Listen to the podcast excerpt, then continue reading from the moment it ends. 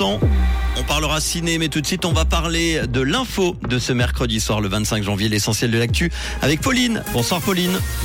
Bonsoir à tous. Berne veut réduire les départs prématurés des infirmiers. Près de 60 frontaliers embauchés chaque jour dans le canton de Genève en 2022 et des nuages au programme demain matin. Santé, Berne veut réduire les départs prématurés des infirmiers. Le Conseil fédéral veut améliorer les conditions de travail de la profession. Il souhaite réduire les sorties précoces et ce grâce à une série de mesures. Le département fédéral de l'intérieur va devoir élaborer d'ici 2024 une nouvelle loi allant dans ce sens. Les plans de service devront notamment être préparés au moins un mois à l'avance au lieu de deux semaines.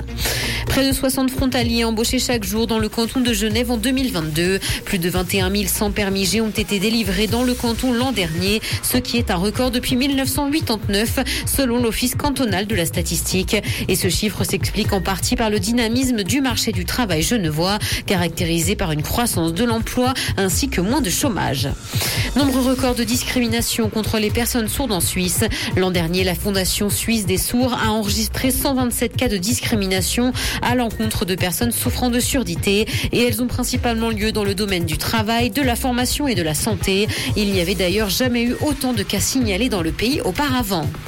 Dans l'actualité internationale, le Japon est paralysé par de fortes chutes de neige et une vague de froid exceptionnelle. Les températures sont parmi les plus froides enregistrées au cours de la décennie. Selon le porte-parole du gouvernement, une personne est morte dans le pays à cause de la vague de froid et d'autres décès pourraient encore être imputés à la météo. Des centaines de vols ont par ailleurs été annulés. Plusieurs services de Microsoft perturbés par des pannes. Teams et Outlook ont connu des avaries aux États-Unis et en Europe ce matin.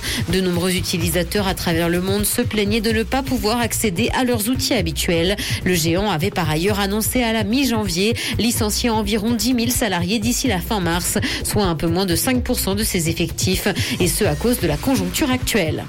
Musique, un des membres des Daft Punk va sortir un album solo. Thomas Bangalter va publier le travail réalisé pour un ballet de l'Opéra national de Bordeaux. Il devrait sortir en avril cette année.